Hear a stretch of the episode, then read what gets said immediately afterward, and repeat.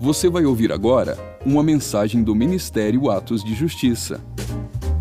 Para mais conteúdos como esse, siga o nosso perfil aqui na plataforma ou acesse o canal Atos de Justiça no YouTube. Aproveite e siga-nos também em nossas redes sociais. Que Deus te abençoe poderosamente. E lembre-se, viva todos os dias da sua vida por causa daquele dia.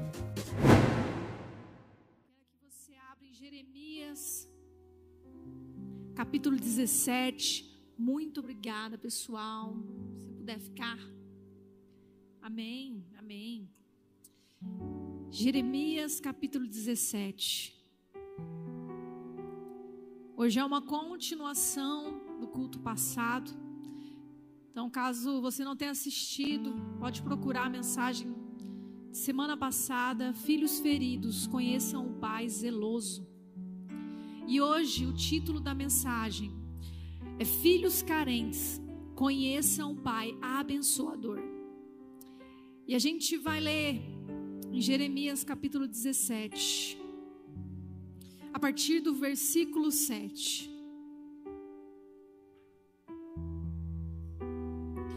Bendito o homem que confia no Senhor e cuja esperança é o Senhor. Quero que você leia comigo, tirando agora a palavra Senhor e colocando Pai. E na segunda palavra Senhor, colocar Pai abençoador. Todos podem ler comigo bem alto? Bendito o homem que confia no Pai e cuja esperança é o Pai abençoador. Amém? Porque Ele é como a árvore plantada junto às águas, que estende as suas raízes para o ribeiro e não receia quando vem o calor, mas a sua folha fica verde, e no ano de sequidão não se perturba, nem deixa de dar fruto.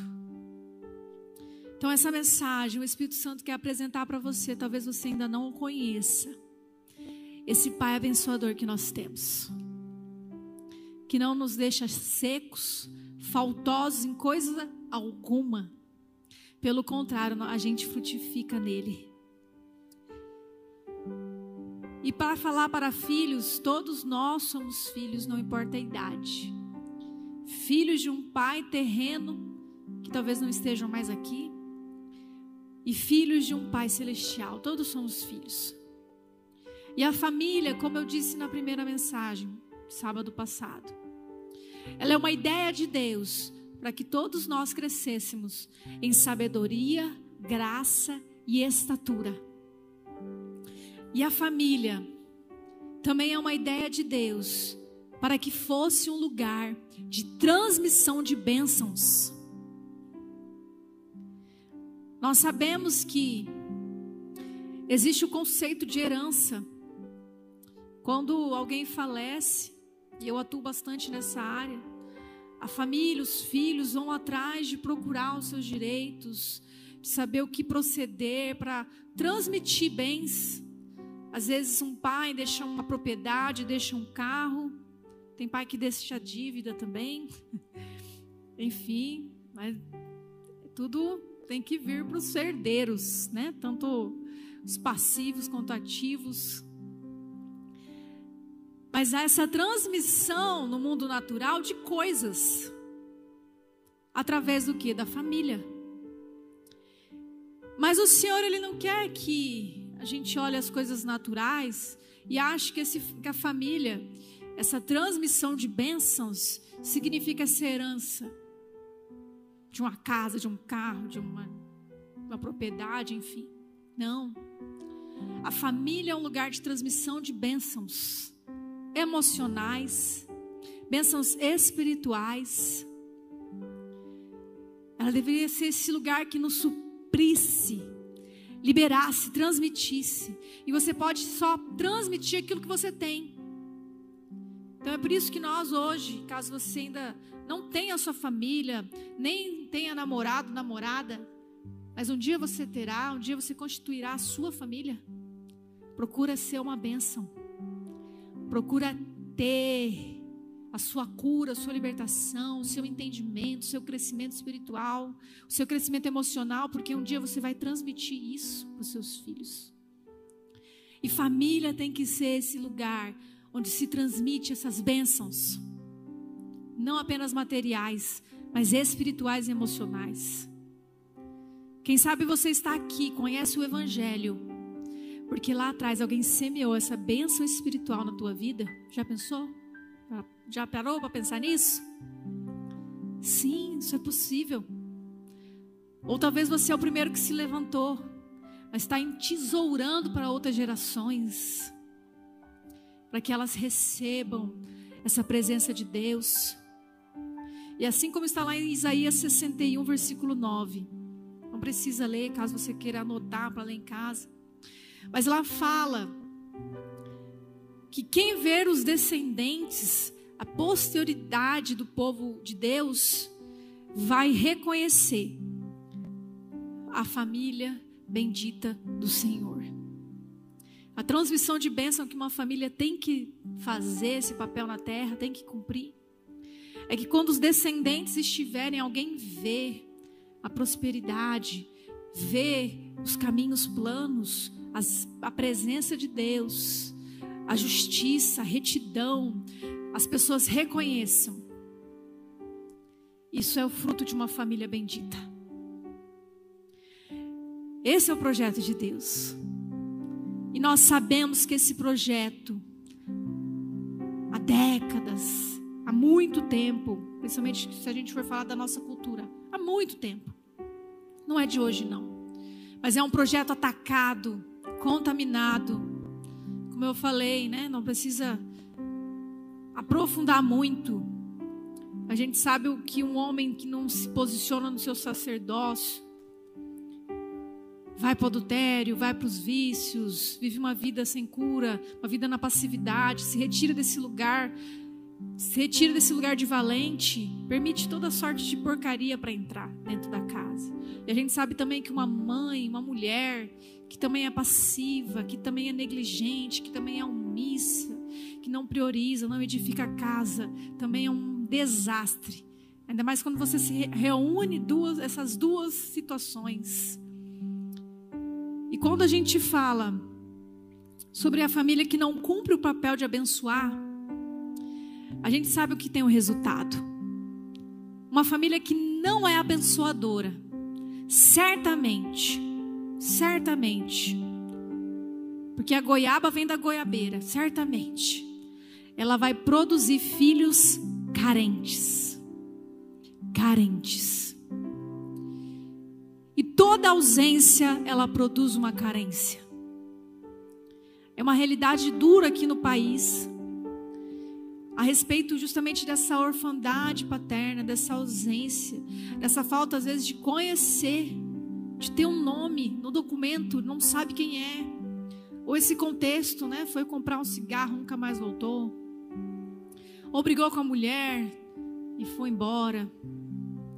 É um contexto, né, que muitos pais desistem dos filhos por causa de um, de um erro, de um problema no casamento. Isso é muito comum. Quantos homens eu consegui, através da profissão, que provavelmente como pastor eu não conseguiria esse acesso, mas falar: se o seu casamento não deu certo, não desista dos seus filhos. Não desistam dos seus filhos. Porque a gente vê a dura realidade. Às vezes, né, a, a mulher tão endurecida, ela quer tirar os filhos da companhia do pai como uma forma de vingança. E os pais desistem. E certa vez, uma vez eu tive essa oportunidade de aconselhar: não desiste. Nunca vai deixar de ser o seu filho, não desiste. Vai atrás, busca. Mantenha contato. Porque existe essa forte tendência para se ausentar. E isso com certeza vai produzir carência. Mas também existe agressão. A agressão, ela vai trazer dor, ela vai trazer roubo, vai trazer destruição. E todas essas situações também vão produzir carência. Porque imagina um filho que é agredido constantemente, fisicamente, emocionalmente. Ele quer passar tempo perto desse pai, dessa mãe? Não.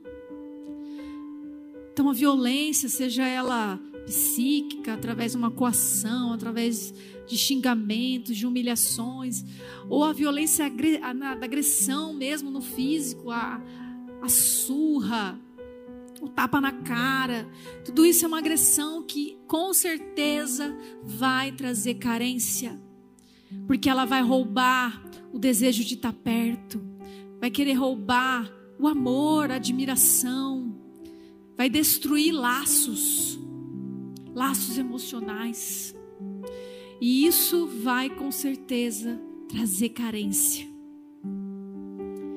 E nós que estamos aqui ouvindo essa palavra, buscando no Senhor um jeito na nossa vida. Ou está vindo de curioso, não sei qual é a sua entrada na porta da igreja, não sei. Ou você viu que deu certo e quer continuar sendo bem sucedido no Senhor. Não sei qual é o contexto. Mas quando a gente ouve uma palavra assim, às vezes a gente lembra e procura sondar nosso coração: será que eu sou essa pessoa carente? De alguma forma, isso também é algo que me identifica. Mas quem vai suprir essa carência? Quem suprirá nossas carências? Eu quero que a gente faça a leitura agora em Filipenses, capítulo 19.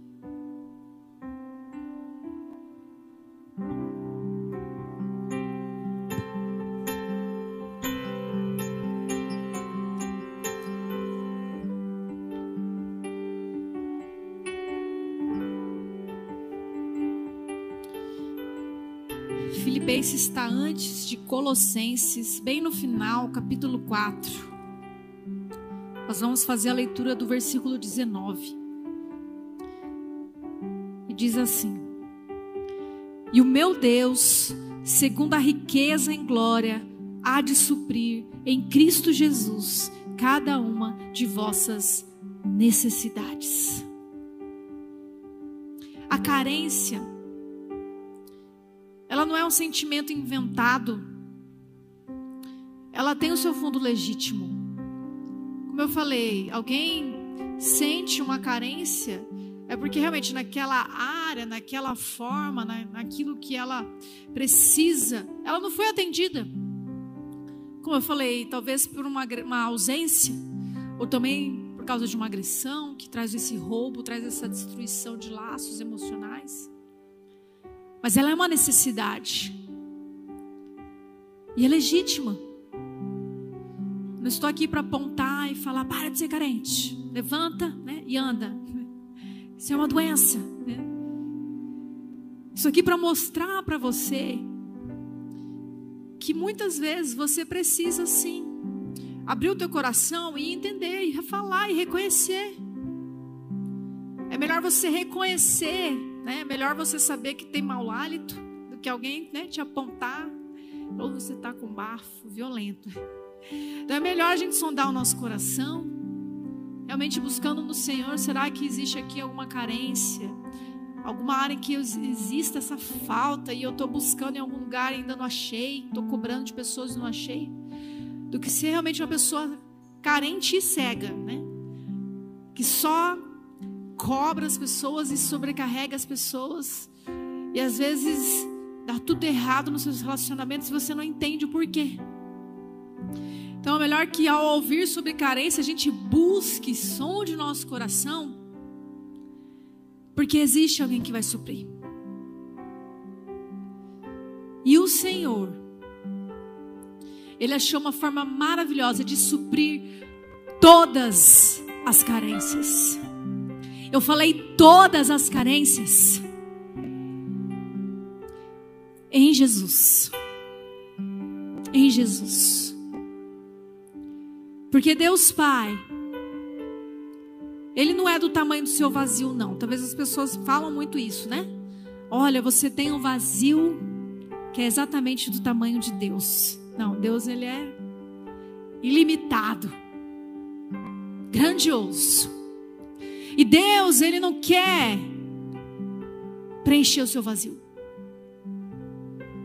quer preencher seu vazio. Ele enviou o seu filho para que você fosse transformado. O compromisso de Deus é transformar a tua vida, te dar uma nova vida em Cristo. E em Cristo todas as suas necessidades podem ser supridas. O compromisso do Senhor com você não é realmente a forma como você imagina muitas vezes. Eu sei que uma, né, a minha carência é essa. Eu sei que o Senhor vai abrir o céu, se revelar para mim e falar: Toma aqui o presente, filha. Está aqui a chave do carro, se sua carência é uma locomoção. Está aqui o varão, a varoa, se a sua carência é emocional. O Senhor não tem um compromisso com isso, Ele tem um compromisso para que você olhe para Cristo e que Cristo seja tudo para você. E Ele já enviou seu filho. E em Cristo, se eu seguir esse jugo que é leve e suave, ou seja, se eu aceitar caminhar com Ele, com Ele, debaixo do governo dele, debaixo da autoridade de Jesus.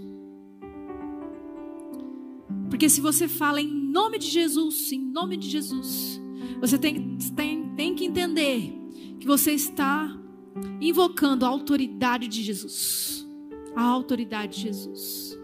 Estamos submissos à autoridade dele. Porque ele é o nome que está sobre todo nome. Então em Cristo eu posso me alegrar. Se você ler capítulo Filipenses 4, o capítulo inteiro, incentivo vocês a fazer essa leitura depois. Vocês vão entender que Paulo ele entendeu esse lugar. Paulo não era um homem carente. Não era um homem carente. E no vers... nesse capítulo 4, ele relata para nós o que é Jesus suprir tudo, cada necessidade. Por isso ele fala: alegrai-vos, alegrai-vos no Senhor. A carência é inevitável, ela vai produzir tristeza, desapontamento, frustração. Como eu falei, carência é um sentimento legítimo, ninguém tem do nada, ninguém cria, inventa. Se alguém chega para você e fala, eu sou uma pessoa carente, merece atenção, ouça. Eu tenho necessidade disso, ouça. É legítimo. E essa carência, ela quer roubar essa alegria. Mas em Jesus nós podemos ser alegres. E alegria não é euforia, não. Alegria verdadeira é você estar contente em todas as situações. Contente em todas as situações. No dia do luto, eu já fui muito velório nessa minha vida, gente. Já perdi muita gente importante na minha vida. Mas sempre quando eu estou ali diante de um caixão, e às vezes né, me dão a oportunidade para falar, eu falo, gente, logo aqui, né? Me deixa, né? Tem que falar em velório, o que eu vou falar? Eu lembro, né, que também no velório da minha avó, aquela pressão das minhas irmãs olhando para mim, vai, fala, né? Fala, deixa só o padre falar, não, fala você. E eu lá triste, né? Que eu já sabia que minha avó seria recolhida meses antes.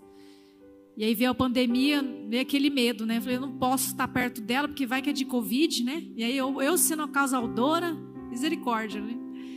Então foi o período que eu não abracei, não beijei. Não foi de Covid, ela faleceu de um AVC. Mas eu tive esse tempo, né? De que eu tinha aquela sensação que ela seria recolhida.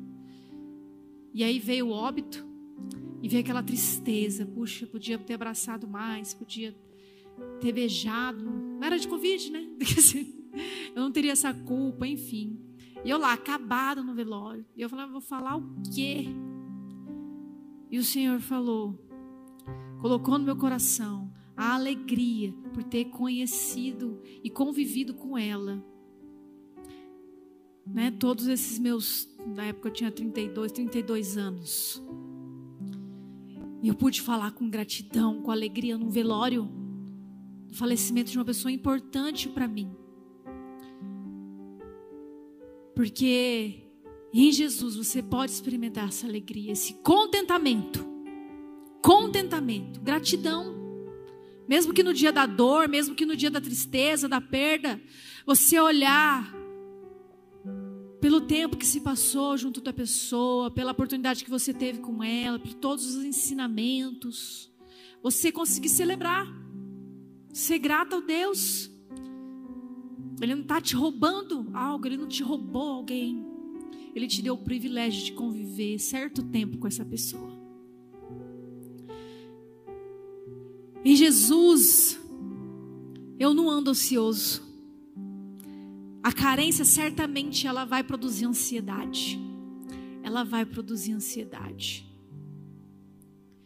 Tem muitos profissionais dessa área que ao tentar explicar por que, que existe crise de ansiedade, é, situações em que há esse descompasso, que você às vezes se inquietar com alguma coisa, aí algo muito importante vai acontecer amanhã e você se preocupar com aquilo, tentar se planejar por aquilo, é natural.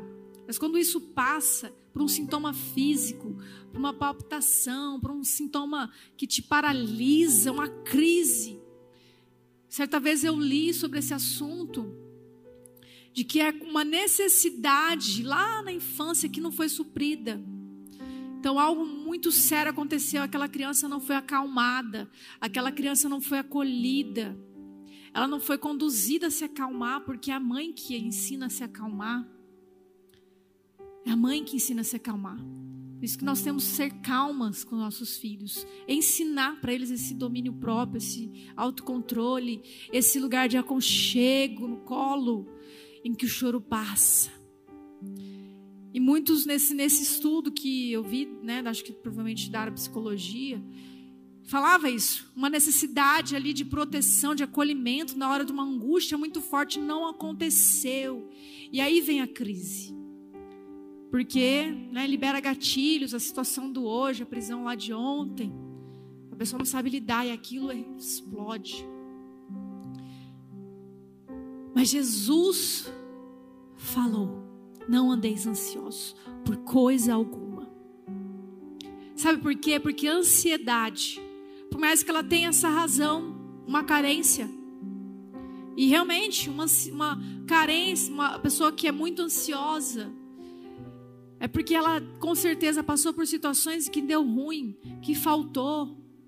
Quem é muito ansioso a respeito de vida financeira é porque já experimentou provavelmente uma dívida, uma vida ruim, uma necessidade, uma privação alimentar, enfim. Já faltou comida, enfim. Uma carência produzindo uma ansiedade. Mas em Jesus eu posso vencer isso. Eu posso encontrar esse lugar de não andar ansioso por coisa alguma. Porque eu entendo que ansiedade, Jesus ensinou, nada acrescenta. Está lá, Mateus 6. Não andeis ansiosos por coisas alguma. Você consegue acrescentar um côvado, né, uma medida, 30 centímetros que seja da sua altura, por causa da sua, da sua ansiedade. Você consegue prolongar algo, você consegue vencer uma limitação sozinho? Não. A ansiedade nada acrescenta, ela rouba. Então, uma pessoa que é carente, não procura tratar sua carência. E aí é ansioso, decorrência disso, não procura tratar sua ansiedade. Ela vai viver perda após perda. Ela vai viver roubo após roubo. Porque a ansiedade não acrescenta, ela só rouba, rouba paz, paz de espírito, rouba saúde, rouba oportunidades, rouba momentos, rouba sua cura. Mas em Jesus eu posso encontrar esse lugar de lançar o fardo. Esse é o convite. Você que está cansado, sobrecarregado, vinde a mim. Sou manso e humilde de coração. Que eu te darei descanso, eu te darei alívio, eu te darei paz. Em Jesus eu tenho a paz de Deus. Eu tenho um lugar de segurança, de paz, de paz. Na mente e no coração. Você não precisa que tudo ao teu redor, teu redor tudo esses pipocos que está acontecendo, essas situações terríveis. E você fala, só vou ter paz quando a briga lá em casa cessar, quando eu tiver um salário de 5 mil reais, né? quando tudo tiver certo, quando a casa estiver toda reformada, eu só posso ter paz quando, sabe, tiver tudo nos trinques. Não, não é ao, ao redor, é dentro de você. É dentro de você. É a paz de Deus na sua mente e no seu coração. É o que basta. É o que transforma a situação. É quando você tem aqui dentro. Aí pode balançar o barco, né? A situação dos discípulos no mar agitado é clara sobre isso. Você pode descansar no Senhor. Pode descansar no Senhor, porque você está em paz. Você está em paz. E em Jesus nós podemos isso.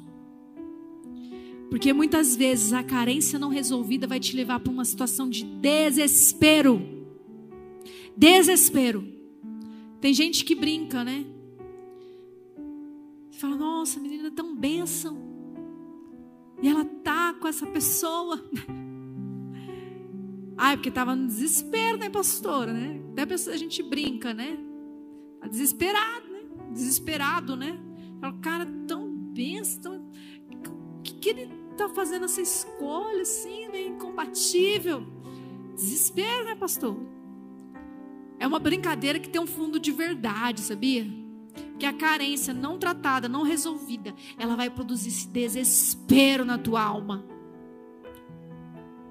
de algum jeito, mesmo que seja a forma mais porcaria, você vai procurar da sua forma resolver aquela carência. Ah, mas em Jesus, em Jesus, eu posso me livrar desse desespero. Porque em Jesus, eu posso Deixar que Ele governe os meus pensamentos, que Ele me ensine a forma correta de pensar.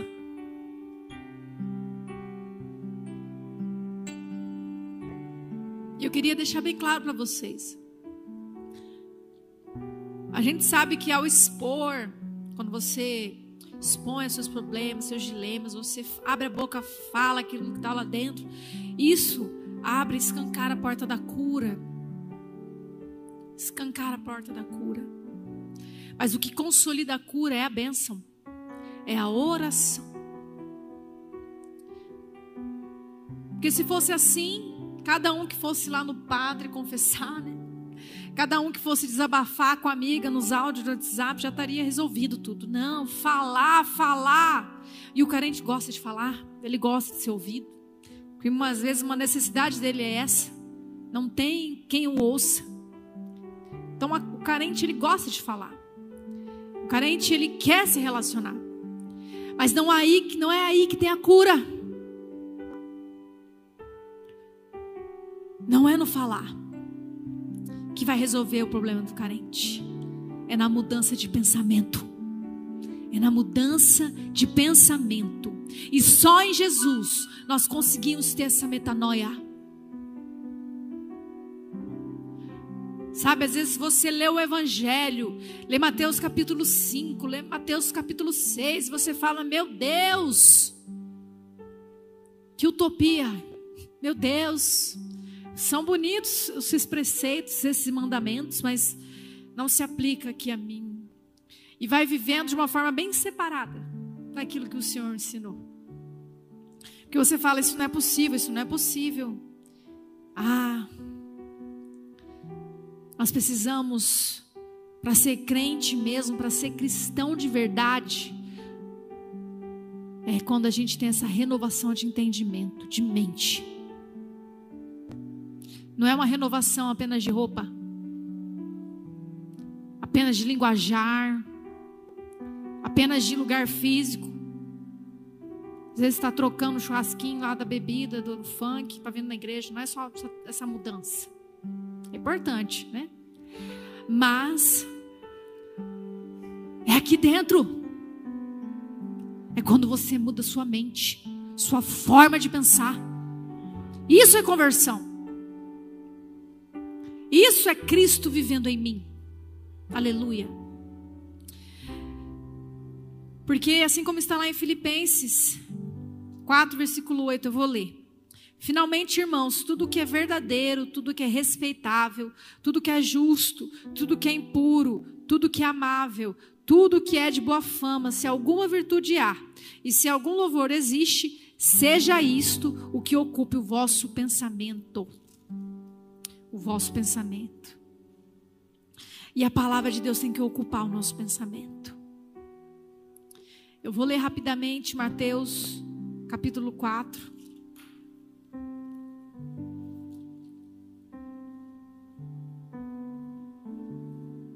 tentação de Jesus. Porque nós sabemos que Jesus, sendo homem de dores, ele experimentou o sofrimento terreno para identificar comigo com você. Aí você fala, mas pastora, Jesus foi carente? Aqui em Mateus capítulo 4 nós vemos uma carência de Jesus, comida. Comida e água. Mateus capítulo 4. A seguir foi Jesus levado pelo Espírito ao deserto para ser tentado pelo diabo. E depois de jejuar 40 dias e 40 noites teve fome. Tá aí, ó. Jesus foi carente, carente de comida, em certa ocasião. Então o tentador, aproximando-se, lhe disse: Se és filho de Deus, manda que estas pedras se transformem em pães. Jesus, porém, respondeu: Está escrito: não só de pão viverá o homem, mas de toda palavra que procede da boca de Deus. Então o diabo levou a cidade santa, colocou-o sobre o pináculo do templo e lhe disse: Se és filho de Deus, atira-te abaixo, porque está escrito: Aos seus anjos ordenará a teu respeito que te guardem. Eles te sustentarão nas suas mãos, para não tropeçares em alguma pedra. Respondeu-lhe Jesus: Também está escrito: Não tentarás o Senhor teu Deus. Levou ainda o diabo a um monte muito alto, mostrou-lhe todos os reinos do mundo e a glória deles, e lhe disse: Tudo isso te darei, se prostrado me adorares. Então Jesus lhe ordenou: Retira-te, Satanás, porque está escrito: Ao Senhor teu Deus adorarás, e só a Ele darás culto. Com isso, deixou o diabo, e eis que vieram anjos e o serviram. Amém? Um pai viu que o filho estava carente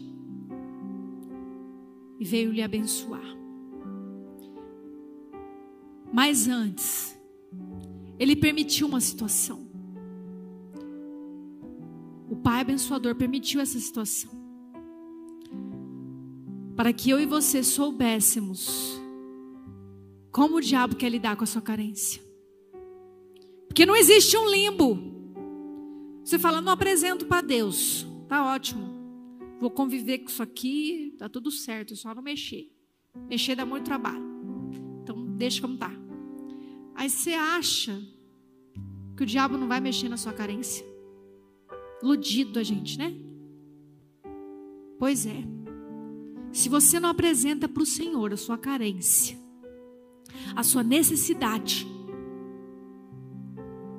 o diabo vai querer, entre aspas, suprir ela. Vai te oferecer coisas. Porque ele sabe o que um carente pode fazer. Como eu falei, a carência produz desespero, a carência não tratada produz desespero. Ou você acha que em tantos momentos ele aproveitou esse momento Por que, que ele aproveitou esse momento? Após um longo período de jejum, sondando ali, vendo o momento de fraqueza em Jesus, um momento de carência de comida. Porque o diabo pensou, ele pode ficar em desespero por comida, o corpo dele é natural. O corpo dele é natural, ele sabe que pode perecer. E ele se ainda não cumpriu o seu propósito aqui. Então ele vai fazer tudo pela comida. Só que não era só de comida. Esse diálogo o Senhor Deus permitiu para que eu e você soubéssemos até onde a carência pode levar alguém. Porque o diabo ele vai querer. Ele vai apresentar para você pedra e falar para você é pão. Ou seja, ele vai colocar diante de você coisa ruim. Coisa ruim. E vai falar no teu ouvido, ó, eu sei que essa é a sua carência. Você quer aquela coisa que você quer o pai, você quer a mãe, você quer o dinheiro, você quer a proteção, você quer o amor, você quer a aceitação. Esse é o seu pão. Mas isso aqui é pedra. Mas olha, olha bem. Isso aqui pode se transformar. Esse troço é ruim. Você olha para esse negócio ruim. Mas vem a sedução, vem esse engano, vem esse encantamento. E aquilo lá que é pedra, que é ruim, você vai tá, começar a chamar de pão. Vai começar a chamar de pão. E Jesus, sabiamente, ele ensinou isso. Não só de pão viverá o homem, mas de toda palavra que procede da boca de Deus. Pode, nesses nossos momentos de privações, de carências, de necessidades, reais, legítimas. Mas você vai olhar para Jesus e falar: mesmo que eu nunca tenha isso, a palavra do Senhor me basta. Conhecer o Senhor me basta. Jesus revelado na minha vida me basta. Me basta. É por isso que nós temos sim que amar crianças, amar adolescentes, jovens. Porque essa ausência muitas vezes paterna, essa agressão às vezes paterna, essa ausência de mãe, essa carência real, legítima. Satanás pode erotizar essa carência. Eu já estudei muito sobre essa questão da homossexualidade. Aprendi muito com a missionária Andréa Vargas, do Avalanche Missões. E uma vez, em 2012, ela estava aqui, eu participando de um treinamento com ela. Ela contando de casos, gente, casos de pessoas que ela aconselhava. Que no final ela só sabia identificar isso. Aquele rapaz queria um pai. Uma vez ela contou né, esse, esse testemunho de um, de um rapaz crente de Deus, tocava no altar. Mas ele veio tratar, eu preciso de cura, eu preciso de cura. Porque eu vejo, eu tenho atração por um determinado tipo de homem. Eu não posso ver homem fardado, aquilo mexe comigo. Eu tenho esse problema. Eu estou né, sendo tentado na minha homossexualidade, não sei mais se eu sou ou não. Porque eu tenho desejos sexuais quando eu vejo um homem fardado. E ela lá conversando com, aquela, com aquele rapaz, com aquele rapaz. Ela foi, né, direto na ferida. E o seu pai? Ele é falecido. Mas o que, que seu pai fazia? Como, que, como era seu relacionamento com seu pai? Eu amava meu pai, amava meu pai. Mas ele era policial e morreu em campo. Aí ela falou: Ah, teu pai usava farda? Sim, as lembranças que eu tenho do meu pai é ele de farda. Aí ela falou: Você consegue entender que você está buscando nesse homem é uma carência. Que o diabo está tentando mexer na sua sexualidade por causa de uma carência. Por causa de uma carência. É aqui a velha estratégia do diabo de oferecer a pedra para que você veja que é pão. E é por isso que diante de todas as situações, como eu falei, é legítima.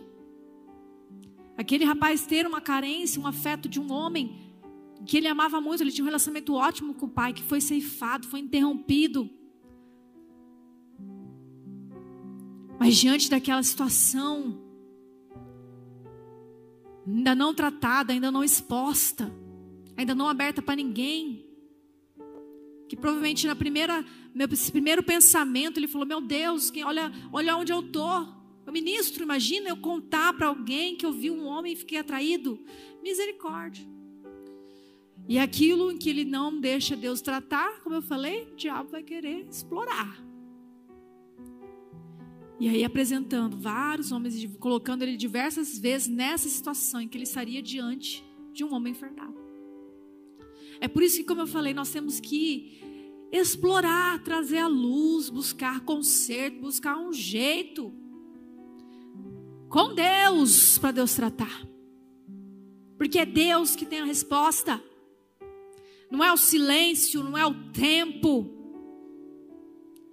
não é a reputação que tem a resposta, não é um cargo, não é uma unção pastoral, não é o chamado para pregar que tem a resposta, é o Senhor, é o seu Pai. Então deixe que Ele lide com as suas carências, apresente, mostre suas feridas, mostre os pensamentos. É quando o pensamento muda que você consegue se livrar da carência. E quando o carente, como eu falei, não crê, não confia, não se lança nessa confiança, como a gente leu lá em Jeremias 17, bendito é o filho que confia no Pai, cuja esperança é o Pai abençoador. Quando não é essa confiança, você vai ceder esse pecado de tentar o Senhor teu Deus. Tentar o Senhor teu Deus.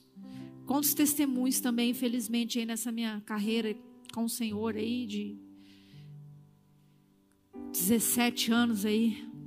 Quantas histórias eu já ouvi. Pessoas desiludidas porque não conseguiu casar na igreja, foi para o mundão. Pessoas desiludidas por causa da luta, era muita luta, era uma coisa e tal. Coloquei Deus à prova e nada, né? Deus não existe, enfim. Tem muita gente que cede pela carência e tenta a Deus. Como eu falei, o compromisso do Senhor não é com teu umbigo, não. É com a tua restauração. É com a tua restauração. É com a tua transformação através de Cristo é que Cristo habite em você e seja o Senhor da sua vida. E não o teu umbigo, a tua vontade, o centro e o Senhor da tua vida. Como eu falei, a gente tem que mudar, mudar de pensamento. Felizmente, às vezes, às vezes a gente vem para cá com esse entendimento. Pai abençoador, Bênção igual dinheiro. Então, no dia que Deus me dá um carro bom, um emprego bom, roupas boas, aí sim eu vou ser, com certeza, abençoado. Esse conceito material, natural, como eu falei, herança, não é transmissão, família, não é lugar de transmissão, apenas de aquisição financeira. E muitas vezes, por causa disso, famílias têm se perdido. É só o dinheiro, é só o dinheiro, é só o dar, é só o presente. E não tem o afeto, não tem a oração de posição de mãos, não tem o ensino da palavra. Essa cultura que se perdeu. Antes, né, a geração dos nossos pais pediam uma bênção para os pais, pediam bênção para os mais velhos. Às vezes sem entendimento nenhum, perdido.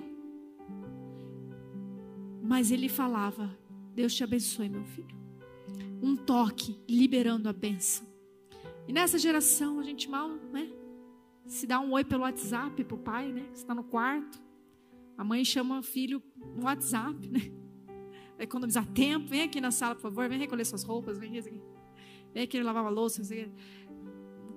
Separação, separação, ausência, quebra de relacionamentos. E isso traz carência. Isso gera filhos carentes. Uma família que não é abençoadora. Provavelmente, provavelmente não, com certeza, gerará filhos carentes. E mais sério, quando o diabo viu que né, Jesus, com ele teria que pegar mais pesado, ele, fala, ele falou: Eu vou dar a última prova então. Levou Jesus para um monte muito alto e mostrou-lhe todos os reinos do mundo e a glória deles. E falou: Tudo isso te darei. Sim, porque neste momento a autoridade ainda estava nas mãos de Satanás, dada por Adão. E nós sabemos a missão de Jesus. Ele sendo o novo Adão, ele sendo o filho verdadeiro que se relacionou com Deus, foi obediente à morte, morte de cruz. Ele tirou essa autoridade, esse domínio.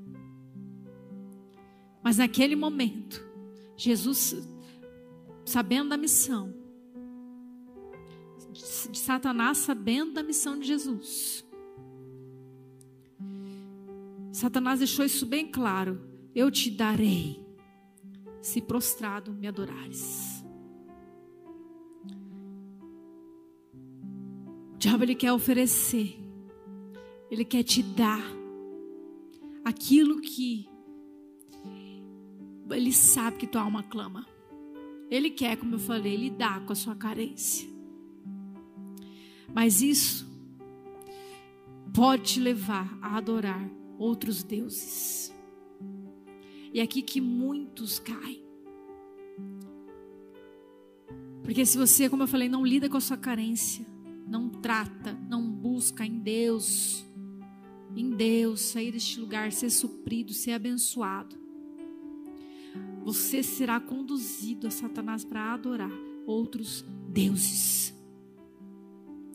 E se desviará do único e verdadeiro Deus, o Deus vivo. Isso é muito sério, gente. É muito sério. E assim como está lá em Jeremias 17, vamos voltar ao capítulo do início.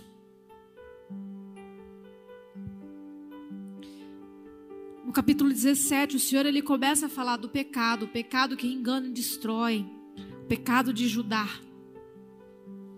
Por causa do pecado, do pecado de pais, que eram, foram exemplos e transmitiam aos seus filhos, o que aconteceu, como está lá no versículo 4? Assim, por ti mesmo te privarás da tua herança que te dei. Ah, como eu falei, a, a carência é essa privação. Essa privação. E farei-te servir os teus inimigos na terra que não conheces, porque o fogo que acendeste na minha ira arderá para sempre. Assim diz o Senhor: Maldito o homem que confia no homem, faz da carne mortal o seu braço e aparta o coração do Senhor porque será como um arbusto solitário no deserto, e não verá quando vier o bem. Antes, morará nos lugares secos do deserto, na terra salgada e inabitável. O versículo 6 é a descrição do que é a carência. A carência é esse lugar solitário, no deserto. A carência é essa cegueira que não faz você ver o bem. A carência te faz morar nesses lugares secos, em terra salgada, inabitável. É um lugar de necessidade, é um lugar de solidão, é um lugar de privação. É um lugar horrível. Mas hoje o Senhor está falando. Hoje o Senhor está mostrando. Filhos carentes, conheçam a mim, porque eu sou Pai abençoador abençoador. E eu quero fazer uma dinâmica aqui com vocês. A intercessão vai te entregar uma caneta, um papel, ou um lápis e um papel.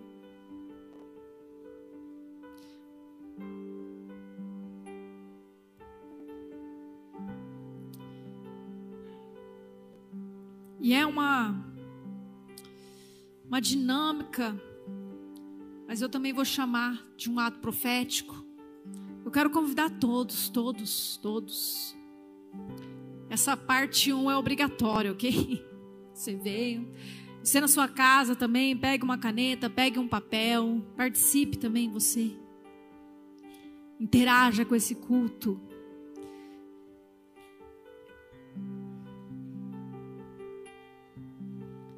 Neste papel, nós vamos escrever algumas carências.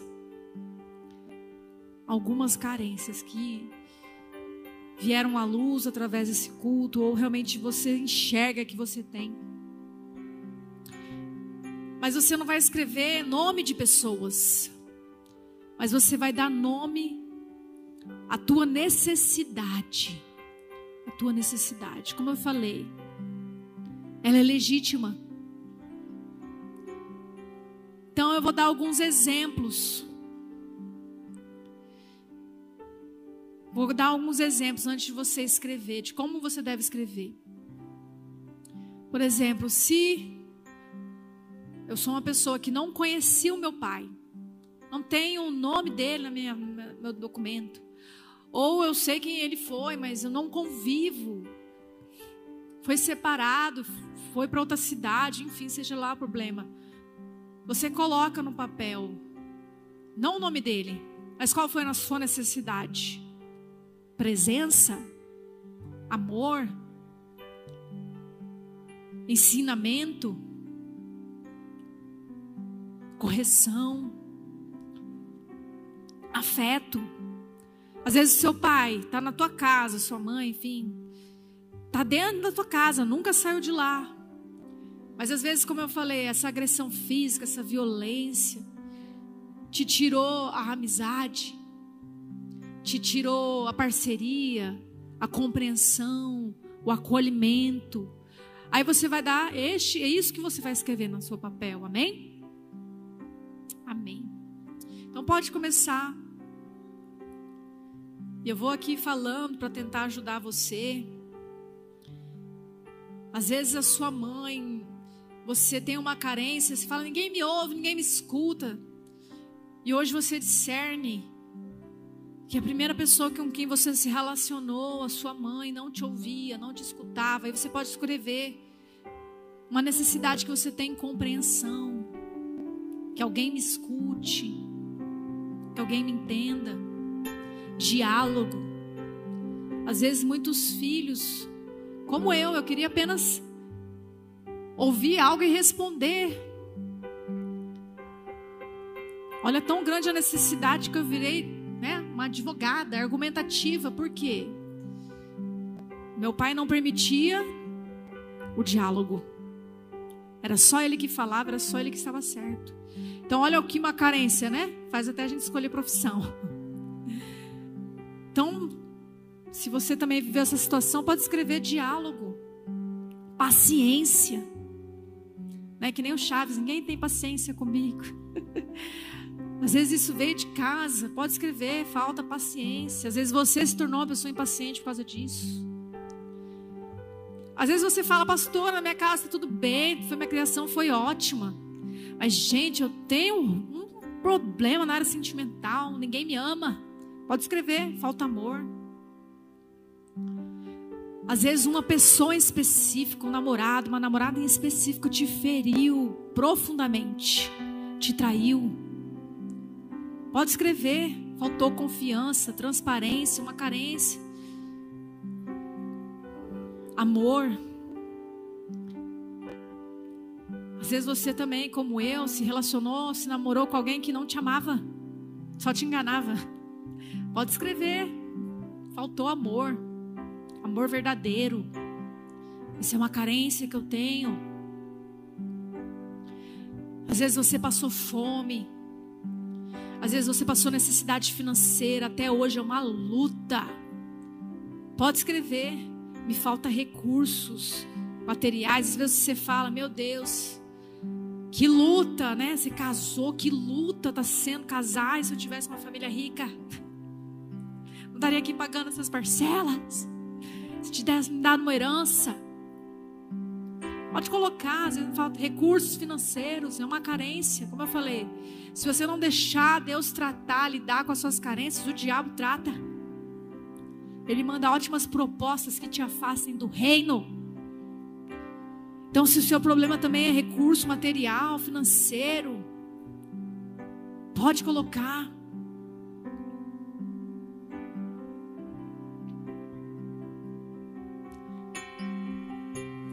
Você está casado e você fala: Não, tá tudo bem, na minha criação foi ótima, nem nada problema com meus pais. Mas eu casei, foi ótimo também no início, mas hoje tá o trem. Não me compreende, não me ouve, não me dá presente. Pode escrever aí presentes. Não dá presente, não dá abraço. Pode escrever. Falta afeto. Como eu falei, nós não queremos nomear pessoas, não é sobre pessoas, é sobre o que você tem de carência, o que você tem de necessidade. E esse é o momento de trazer a luz para você. Eu não vou ler esse papel, ninguém vai ler esse papel, mas você precisa trazer a luz, trazer a luz. Você precisa enxergar.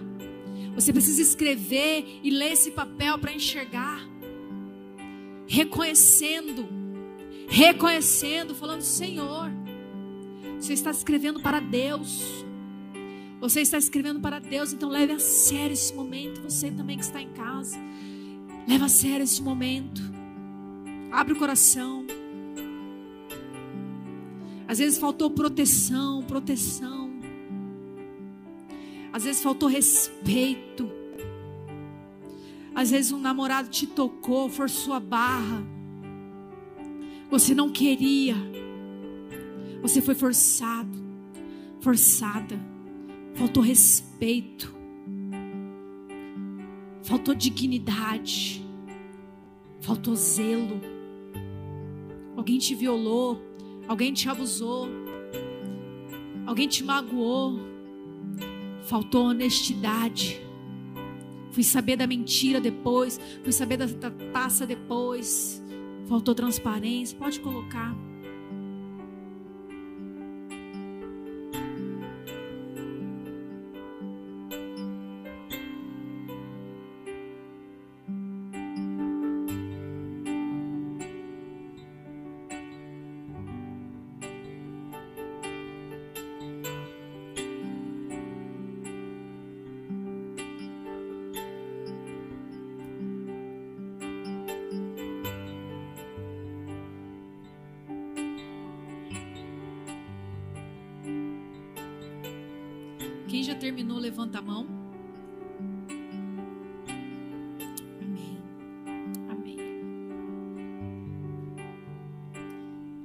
Fechar esse papel, mas mantenha ele ainda na sua mão.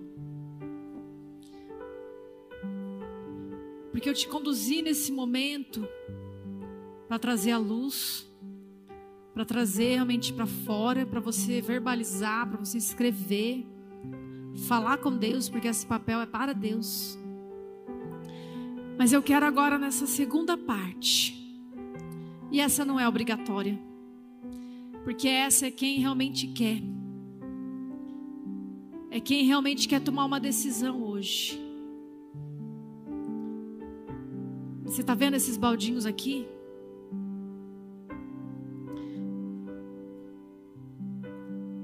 eles provisoriamente, só para esse momento, porque eles são objeto do culto, uma parte muito importante dos dízimos.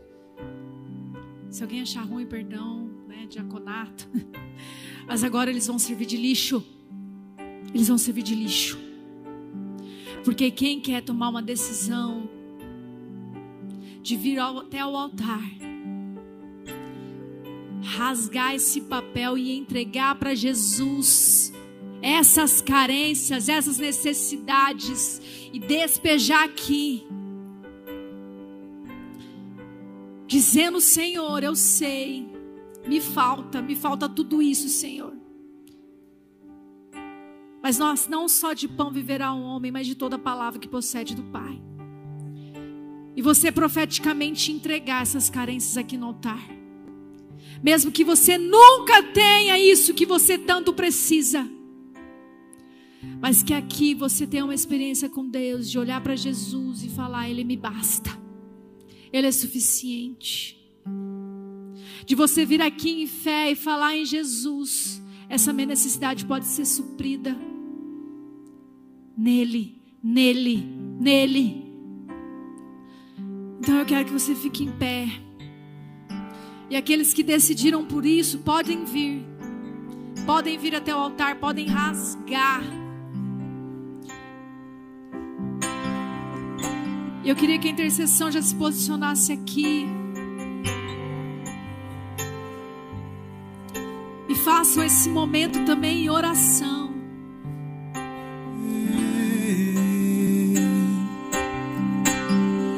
Você que está em casa também, pega o teu lixo, vai até ele. Se é tua vontade hoje, se teu entendimento, teu pensamento